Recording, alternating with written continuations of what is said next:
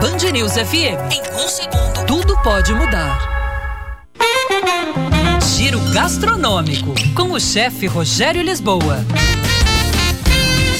Oferecimento: Denâncio Shopping, conectado em todos os momentos do seu dia a dia. Olá, pessoal. Vou falar um pouco hoje do alecrim, uma erva muito aromática. O alecrim é originário da região do Mediterrâneo, ali pelos lados da Grécia, Itália, Espanha.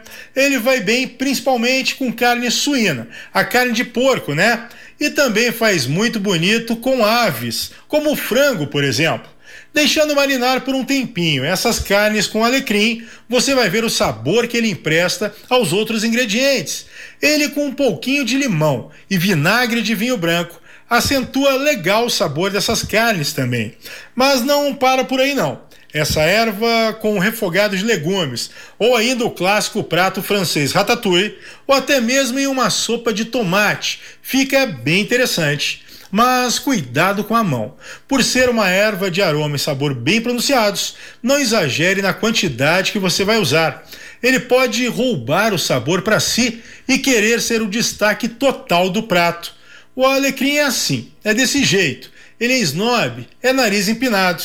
Em gastronomia, ao contrário da matemática, menos é mais. Outra dica legal: jogue um pouquinho de alecrim sobre o carvão na hora que você estiver fazendo churrasco.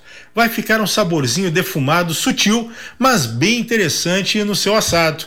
Ou você pode ainda usar os galinhos dele, sem as folhinhas, para fazer espetinhos. Isso aí, espete a carne picada diretamente nos galhos do alecrim. É muito original. Arroba Rogério Lisboa. Esse é o nosso Instagram. Era isso, pessoal. Um abraço, até mais. Tchau, tchau.